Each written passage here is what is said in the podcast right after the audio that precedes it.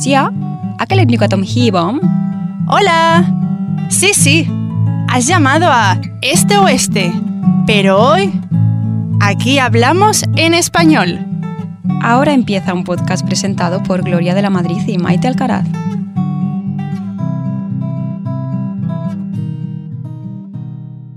¿Sabías que gracias a la manipulación genética pudimos deshacernos de la gruesa piel de los plátanos y de sus molestas semillas hasta hacerlo a nuestro gusto? Desde hace poco sabemos que más de 5.000 enfermedades genéticas se deben simplemente a una sola letra errónea en nuestra cadena de ADN. Imagina que existiera una herramienta que permitiera editarlo, identificando esas letras erróneas y sustituyéndolas por las correctas. Una terapia genética conocida como CRISPR podría ser la gran panacea contra las enfermedades hereditarias. Básicamente nos permite editar nuestros genes con unas tijeras moleculares. Nosotros llevamos muchos años como especie humana modificando genéticamente todo tipo de seres vivos, y ahora, en los premios Nobel, le hemos dado el premio Nobel en química a dos científicas por su trabajo en la adición del genoma humano. Emmanuel Carpentier y Jennifer Doudna ganaron el premio Nobel por ser las principales descubridoras y precursoras de la técnica CRISPR. En 15 años se prevé que CRISPR podría acabar con todo tipo de problemas de salud derivados de una mala genética, cataratas, diabetes, VIH, incluso el cáncer o el Alzheimer. Con la ingeniería genética no hablamos de curar una enfermedad, sino de erradicarla por completo previniéndola. Hasta aquí todo bien, ¿verdad? Lo malo es la letra pequeña. Una vez conseguida la cura contra ciertas enfermedades genéticas, se despertará una guerra de patentes con una terrible consecuencia el precio. El acceso a estas modificaciones genéticas creará una nueva separación de clases sociales entre aquellos que puedan permitírselas y los que no. ¿Tú qué crees? ¿Se tratará del fin de la selección natural? La innovación y las disrupciones generan avances y soluciones increíbles que no debemos frenar, pero existen efectos secundarios. Cómo se repartan los beneficios que generen estas disrupciones definirá la sociedad del futuro, o un modelo ganador único o uno en el que todos ganamos. Buenas tardes a todos, yo soy Gloria y aquí empezamos el programa de hoy, este miércoles en este oeste, Ingeniería Genética y Clonación Animal. Y no está sola, estoy aquí con ella. Yo soy Maite y tengo una pregunta para Gloria. ¿Qué es un clon? Llamamos así a un ser vivo literalmente copiado. Esto puede ocurrir de forma natural mediante reproducción asexual en muchas especies. En los seres humanos y en los mamíferos en general, sin embargo, esto no es nada normal. Para poder hacer un clon de un animal con pelo, entre comillas, necesitamos tirar de ciertas técnicas genéticas especiales. Actualmente la ingeniería genética contempla varios casos de clonación según su objetivo final. El primero y menos interesante para este programa es la clonación de ADN que consiste, literalmente, en copiar una secuencia de material genético. ¿Y cómo se puede clonar un animal? La clonación reproductiva, al contrario, sí que contempla copiar a un ser vivo por completo. Primero se extrae el ADN de una célula del animal y se introduce en un óvulo vaciado de material genético. El óvulo se incuba artificialmente en el laboratorio hasta que se implanta en una hembra que, tras el tiempo de gestación correspondiente a cada especie, da a luz al individuo clonado. Lo que se desarrollará entonces será un ser idéntico, bueno, o casi idéntico, pues existe una ligera diferencia, de aproximadamente un 2% en su material genético. Por esto, se hace necesaria una aclaración importante al respecto. Clonación no es exactamente lo que se hace con esta técnica, explica Luis Montoliu, investigador científico del CSIC en el Centro Nacional de Biotecnología y uno de los mayores expertos en transgénesis animal de toda Europa o si no a nivel mundial. Lo que se realiza es la sustitución del núcleo mediante transferencia. Esto se hace bien a golpe de jeringuilla o bien mediante estímulos eléctricos que fusionan el núcleo de una célula y la cubierta del óvulo. Teniendo en cuenta que el 98% del material genético de la célula está ahí, nos dejamos un 2% aproximadamente en el citoplasma, por lo que, estricto sensu, no deberíamos estar hablando de clonación. ¿Cambia eso algún aspecto importante de toda esta cuestión? Pues en realidad no, porque lo que obtendremos será un animal igual al anterior, aunque es interesante saber que hay un pequeño porcentaje por el cual nunca un clon será del todo una copia idéntica. Dejando de lado esta cuestión, existen numerosas barreras para poder clonar a cualquier animal. Las más difíciles de superar son sin duda las legales y las éticas. Sobre la tecnología podemos decir que cuanto más simples, entre comillas, son los seres vivos y más cerca está el animal de su base evolutiva, más sencillo es clonarlo. Y mi siguiente pregunta va para ti. ¿Qué ventajas y desventajas tenemos acerca de la clonación, Maite? Pues las supuestas ventajas, y digo supuestas ventajas porque esto es como todo, hay ventajas que a lo mejor para nosotros no nos parecen ventajas, pero bueno, para la ciencia sí. Gracias a la clonación tenemos la posibilidad de fabricar células personalizadas de repuesto, en principio de cualquier clase, para reparar el tejido dañado por las lesiones, los trastornos genéticos y la degeneración. Y no solo células. Puede que pronto seamos capaces de hacer crecer nuestros propios órganos en un huésped no humano, listos para ser trasplantados cuando sea necesario. Esto para mí es una buena ventaja. La clonación animal permite también la reproducción de animales para el consumo, sobre todo vacas y toros, en un menor tiempo y a un menor costo. De acuerdo con la Administración de Alimentos y Medicamentos de Estados Unidos, la carne y la leche de animales clonados son tan seguras como aquellas que provienen de animales no clonados. Por lo tanto, algún día puede ser que veamos estos productos en el supermercado. ¿Tú consumirías este tipo de carne? No sé, no sé qué decirte. Mm, no me llama la atención la idea de momento, la verdad. Prefiero que no se toque genéticamente y que no pase por el laboratorio, porque al final es verdad que los científicos que se dedican a esto pues controlan la parte que pueden controlar y hasta el momento con los avances que tienen y con el conocimiento que hay hasta el momento, pero yo creo que estos temas son tan amplios y conocemos tan poco que al final creo que los efectos secundarios me pesarían más que yo que sé, la novedad de comer carne clonada. Exacto, por eso cuando he dicho ventajas, supuestas ventajas, era porque yo ya sabía esta ventaja y era, para mí no es tanta la ventaja, porque yo prefiero, como tú, ¿no? De momento no experimentar ni consumir este tipo de carne. Pero bueno, continuamos con más ventajas. Los científicos escoceses que clonaron a la abeja Dolly, que más adelante hablaré de ella, han continuado con la clonación de ovejas, modificando su genética para producir leche que contiene una proteína humana para la coagulación sanguínea. Y otra de las ventajas es que en un futuro podrá usarse este método para reproducir especies en peligro de extinción o probablemente ya extintas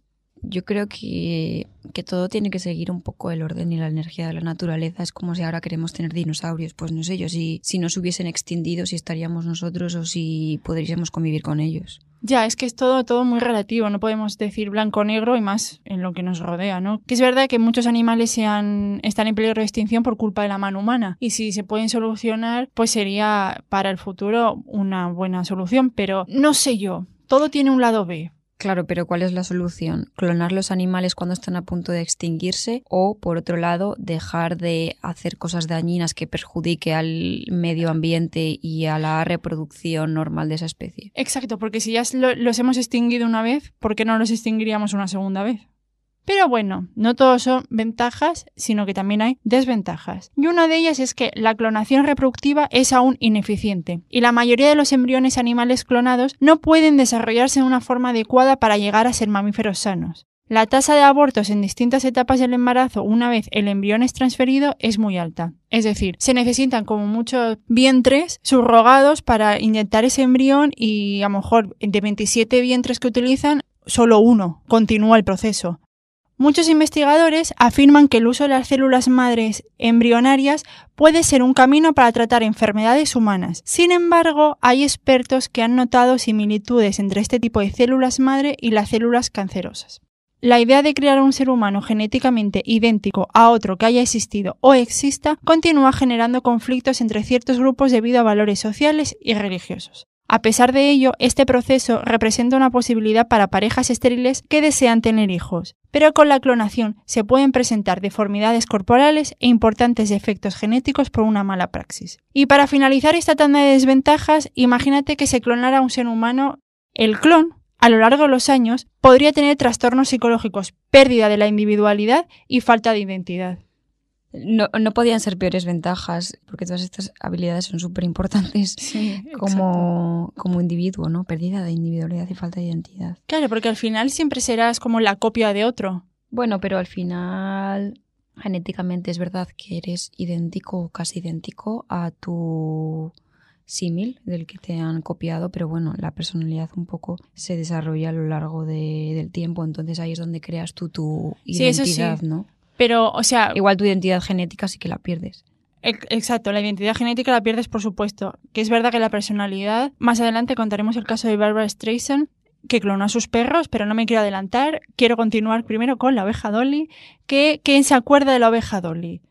Lo más seguro, los más jóvenes, pues no tenéis ni idea de quién es, o sí, espero que sí. Y os preguntáis por qué una abeja fue y es tan importante. En 1997, los biólogos Keith Campbell e Ian Wilmut presentaron al mundo a la oveja Dolly, que fue creada el 5 de julio de 1996. La oveja Dolly no era un cordero cualquiera, sino era un clon. No había nacido de un óvulo y un espermatozoide, sino que provenía de una célula glandular mamaria de otra abeja que ya no estaba viva, una Finn Dorset de 6 años de edad. Y con Dolly nació una revolución científica y social. La clonación animal a partir de una célula adulta es mucho más difícil que de una célula embrionaria. Así pues, cuando los investigadores del Instituto Roslin de Escocia crearon a Dolly, único cordero nacido después de 277 intentos, fue una noticia de gran importancia en todo el mundo. Algunos científicos destacados se mostraron al principio escépticos, pero se, clonaron más animales. Primero el ratón de laboratorio y luego vacas, cabras, cerdos, caballos e incluso perros, hurones y camellos. A principios del 2000, Dolly era real y la clonación de mamíferos adultos era posible. Un dato curioso sobre Dolly era que el clon había nacido con cero días, de una célula de otro animal que tenía seis años de edad. Los investigadores llevan más de 20 años tratando de desenmarañar los misterios del envejecimiento de los clones. Desde un punto de vista biológico, ¿qué edad tienen estos animales nacidos de células de otros animales adultos? Dolly no fue el primer vertebrado clonado de una célula extraída del cuerpo de otro animal. En 1962, el especialista en biología del desarrollo John Gordu clonó un animal adulto por primera vez al extraer una célula del intestino de una rana e inyectarla en el óvulo de otra. Pero Dolly fue mucho más famosa porque se ve que estamos como más relacionados con ese tipo de animales de la abeja, de los mamíferos, más que con una rana. Cuando clonaron a Dolly, la concibieron usando una célula de una oveja de 6 años, y Dolly murió con 6 años y medio, una muerte prematura para una raza que vive una media de 9 años o más. La gente suponía que el clon de un adulto iniciaba su vida con una desventaja en cuanto a la edad. En lugar de un verdadero recién nacido, parecía que la edad interna del clon fuese más avanzada de la que su propio tiempo de vida indicaba. De ahí la idea de que la edad biológica de los clones y su edad cronológica no estaban sincronizadas, y por tanto los animales clonados morían jóvenes. Dolly vivió una existencia llena de mimos en el Instituto Roslin. Se apareó y produjo crías normales de forma natural. De este modo se demostró que este tipo de animales clonados pueden reproducirse. Como dije antes, Dolly nació el 5 de julio de 1996 y se le practicó la eutanasia el 14 de febrero de 2003, a la edad de 6 años y medio. Las ovejas pueden vivir hasta la edad de 11 o 12 años, pero Dolly sufría una artritis en una articulación de una pata trasera y adenomatosis pulmonar ovejuna, un virus que induce la aparición de un tumor pulmonar y que es frecuente en ovejas criadas en el exterior. La abeja Dolly no murió de forma prematura por ser un clon. Investigadores de la Universidad de Nottingham compararon al primer mamífero clonado y aseguran que su envejecimiento fue normal. El equipo de expertos basaron su estudio en cuatro Dollys creadas en Nottingham: Debbie, Denise, Diana y Daisy. Todas ellas se originaron a partir de la línea celular que dio origen a la primera oveja clonada, y una vez alcanzados los 8 años de edad, demostraron que su nivel de envejecimiento era normal. Si tomamos una célula de un animal de cualquier edad e introducimos su núcleo en un óvulo maduro no fertilizado, obtendremos un individuo que nace con una esperanza de vida completamente renovada y confirmaron que todos los signos de envejecimiento biológico y cronológico de las ovejas clonadas coinciden con los de las no clonadas. Pero la abeja Dolly no es el único animal así ya conocido dentro de la clonación animal. Zongzon y Huahua fueron producidas por científicos del Instituto de Neurociencia de la Academia de Ciencias de China en, en Shanghái, liderados por Qian Chun y Mu Minpo. Estas dos macacas idénticas se crearon mediante transferencia nuclear de células somáticas, TNCS, sus siglas en inglés, la misma técnica de clonación que produjo a la oveja Dolly.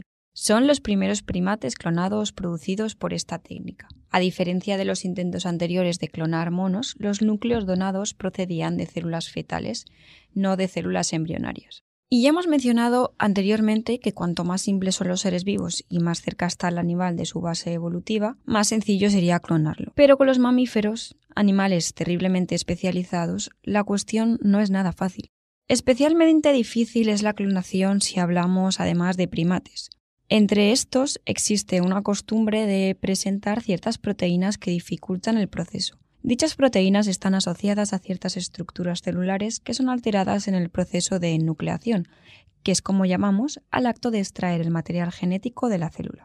De esta manera, las proteínas pierden su función y no se pueden reproducir fácilmente para incluirlas en el cóctel de preparación, ya que dependen también del sitio donde se encuentran y que hemos alterado al sacar el núcleo. Estas tecnologías son arriesgadas y encima extraordinariamente eficaces, dicen los expertos. Son pocos los embriones que resisten un proceso sumamente agresivo. Este problema no es tan grave en otros grupos de mamíferos y por esta razón hemos conseguido copiar a Dolly y a un buen número de animales desde entonces. Sin embargo, la clonación de macacos muestra la posibilidad de clonar primates, algo que no se había conseguido mediante esta técnica hasta la fecha. Pero todo tiene su truco. Lo que han hecho los investigadores ha sido coger los genes de un feto de macaco y entonces ponérselo a dos óvulos vacíos. Para que funcionara, han tenido que solucionar un problema previo consistente en hacer crecer estos genes pertenecientes al embrión, algo que han superado gracias a un cóctel especial de proteínas y nutrientes. Pero también supone otro hecho importante, y es que estamos haciendo un clon de un ser que ni siquiera ha nacido, así que solo nos valdría a medias. Montoliu opina que la clonación de los primates que se hizo en China no aportaba mucho más que el haberlo hecho con otra especie. Los investigadores trataron de vestir el descubrimiento como una especie de tecnología adicional que nos permitiría hacer muchísimas más modificaciones genéticas. Pero la realidad es que tenemos otras técnicas que nos permiten hacer experimentos muchísimos mejores que la transferencia nuclear. Desde 1996 otras ovejas han sido clonadas a partir de células adultas, pero no han sido los únicos animales. También se han clonado gatos, conejos, caballos, burros, cerdos, cabras y vacas. El perfeccionamiento de esta técnica ha significado que la clonación de animales está resultando más barata y más fiable, y esto ha creado un mercado de servicios comerciales que ofrecen animales domésticos clonados o cría de ganado de élite, pero todavía llevan una etiqueta de precio que indica 100.000 dólares para nosotros es muchísimo, pero obviamente la gente con dinero lo hace. Y una de ellas fue Barbara Streisand, que utilizó esta técnica para clonar a su perra que murió en 2017. En una entrevista que concedió a la revista Variety, confesó que Miss Scarlett y Miss Violet son clones de Samantha, su perra que murió en 2017 a los 14 años. La actriz no dio mayores detalles acerca del proceso ni dónde lo realizó, solo mencionó que los perros tienen diferentes personalidades a la difunta Samantha y que estaba esperando a que esos cachorros se hicieran mayores para poder ver si tenían los ojos marrones y la seriedad que tenía Samantha. Ella no contó lo, del procedimiento, pero sí que sabemos que antes de que muriera Samantha, a la pobre perra le extrajeron células de la boca y del estómago, los cuales sirvieron para dar vida más tarde a Miss Scarlett y Miss Violet, que todos son perros de raza Cotton de Tulear. Se ve que cuando ya hizo esa entrevista no estaba del todo conforme porque los perros no habían nacido con el mismo color de ojos que Samantha. Y claro, al final es lo que hablábamos antes, no tienen la misma personalidad. Ya, pero entiendo a Barbara Streisand diciendo si tienen el mismo material genético como no tienen los ojos del mismo color, me han engañado. Yo no sé si llegaría a clonar a mi perro por mucho que lo quisiera y estuviese muy triste porque se fuera a morir, pero bueno, eh, hay gente que sí que tiene esa obsesión, tiene el dinero y hoy en día esto de la clonación de mascotas es todo un negocio. Hay muy pocas compañías que admiten hacer esta tarea de forma comercial, la cual supuestamente está limitada a fines de investigación. Hay dos compañías que sí que lo admiten y son dos, Swarm Biotech y Viagen Pets. La primera, con sede en Corea del Sur, que asegura que realizan el proceso por un precio de 100.000 dólares, pero no existe una garantía de que sea exitoso ni de que el animal clonado no muera a los pocos días, ya que el coste es solo para realizar el procedimiento. O sea, tú te gastas los 100.000 dólares y a lo mejor a la semana se te ha muerto el perro, pero ellos se lavan las manos y dicen, ah, lo siento, que los 100.000 dólares solo era para lo del procedimiento, o sea, una crueldad animal flipante. Eso sí, Suamen Biotech asegura que han clonado con éxito a más de 600 perros. Y en el caso de Viagen Pets, que es americana y tiene la sede en Texas, el costo por clonar una mascota es de 50.000 dólares. Y en su página web, esta compañía asegura que ellos tienen una tasa de éxito del 90%, ya que consiste en embarazos usando las células del animal original, por lo que los riesgos son mínimos. Asimismo, para aquellos que aún no están seguros en querer clonar a su mascota, esta compañía americana ofrece el poder guardar los genes del animal por 1.600 dólares y así tomar la decisión más tarde. Porque cuando tú tienes que llevar al animal, tiene que ser o que están vivos aún o recién muertos. Y hay que mencionar que ambas compañías dejan bien claro que ellos no clonan humanos. Si te imaginas clonar a un humano. Yo me espero cualquier cosa ahí en América, en Beverly Hills, ahí en la vuelta de la esquina tienes la tienda de clonación de humanos. ¿Para qué querrías clonar a un humano? Pues esa es la, la gran pregunta que nos hacemos hoy en este programa. Primero tenemos claro que existen ciertos problemas biológicos, pero desconocemos muchas de las trabas que nos encontramos. Por el momento, clonar seres humanos con vistas reproductivas no es legal, no es ético o no es práctico. Aunque bueno, dependiendo del lugar desde donde estemos hablando. Para este tipo de experimentos que implican a la clonación humana, según Montoliu, uno tiene que preguntarse ¿por qué hacerlo? A lo que el experto responde yo no encuentro ninguna buena razón, con lo cual no lo haría porque no creo que nos aporte ni nos permita avanzar más en nuestra tradicional búsqueda de soluciones terapéuticas. La cuestión ética y legal no depende del tiempo ni de los recursos a priori. Por el momento, la Organización de las Naciones Unidas instó en 2005 a todos los países a prohibir de forma terminante la clonación humana con intenciones reproductivas. En algunos de ellos se ha prohibido, incluso la clonación de células madre y derivados. Sin embargo, a la hora de la verdad y a pesar de los intentos de restricción, como el que pudimos ver en la Convención sobre los Derechos Humanos en Biomedicina, o más conocida como la Convención de Oviedo, la legalidad se estira hasta el límite según los intereses políticos y económicos de los distintos laboratorios, universidades o instituciones implicados. Lo que vemos finalmente es un cuadro global en el que la clonación celular humana con vistas a la investigación o los debatidos casos terapéuticos sigue siendo posible en muchos sitios. España firmó en el 98 el mencionado Convenio de Oviedo, enmarcado en la Convención homónima. En él se vela porque haya un respeto específico para el ser humano, una prohibición expresa de la clonación con motivos reproductivos, una prohibición de la modificación irreversible del genoma y otras muchas cosas. Pero otros países no lo han firmado, por ejemplo, serían Reino Unido, Estados Unidos, China, Japón, Corea o Alemania. Cabe recordar que si clonamos a un humano, es que este no tendría la edad de, que, de lo que nosotros querríamos. Por ejemplo, si se nos muere un familiar muy cercano a una temprana edad, un novio, una novia, un amigo, y estamos muy tristes y queremos que esta persona vuelva a la vida, entonces decidimos clonarlo. Pero no vamos a tener a fulanita con 25 años. Lo que vamos a tener es un bebé. Porque obviamente las células se inyectan en un vientre y se inicia el procedimiento de un embarazo normal y corriente nueve meses de gestación y nace un bebé, no nace de momento, no, no, no, no, no clonamos a fulanita con 25 años. Es que yo creo que por muy triste que estemos, hay que aceptar que todos tenemos un proceso y es verdad que hay gente que se muere muy joven y que no se merece morir, pero no sé. La vida es injusta. Sí, a mí no me gustaría clonar a ningún humano porque al final lo que nos hace ser a nosotros es la personalidad y por mucho que sea igual físicamente, por dentro y su personalidad no va a serlo porque la personalidad se crea por las vivencias y las situaciones y la sociedad en el entorno en que vivimos y crecemos. Entonces esa persona nunca va a ser la persona que echamos de menos. Es como lo que le pasa a Bárbara. Echa de menos a Samantha y claro, tiene dos perros totalmente iguales que fíjate tú, ¿Cuántos perros de la misma raza son iguales y no necesitas clonarlos? Pues lo mismo. Pero ahora está ahí indignada porque no tiene la personalidad de Samantha. Pues chica, es que es normal. Samantha se habrá criado, tendrá un carácter, pues vete tú a saber por qué era más tranquila y los perros, aparte en ese momento eran cachorros aún y los cachorros muy rara vez son tranquilos. Hombre, son muy jóvenes, están en están desarrollándose. Claro.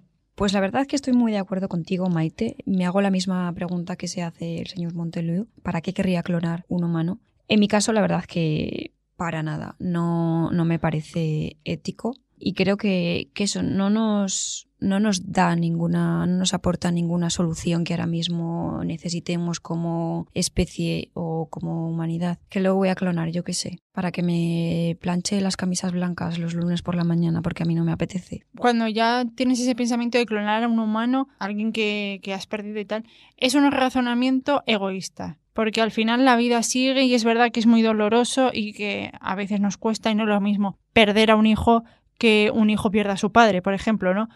Pero ya está, tienes que avanzar y al final no es lo que dices tú, no trae ningún beneficio a priori, de momento, clonar a un humano. Y aparte el procedimiento, que ya me parece a mí cruel, por lo poco que sé que se hace en animales, con humanos es que también Sí. será lo mismo. Aparte que, que hemos visto, o sea, como en resumen, es súper complicado clonar mamíferos y sobre todo también como hemos visto con los monos primates, es súper complicado porque tienen un tipo de proteínas que se tienen que sintetizar o tienen que hacer unos procesos de una determinada manera que ni controlamos ni conocemos. Eso es lo primero a nivel práctico, que es una cosa hiper mega complicada. Y luego a nivel ético, tampoco me parece ético.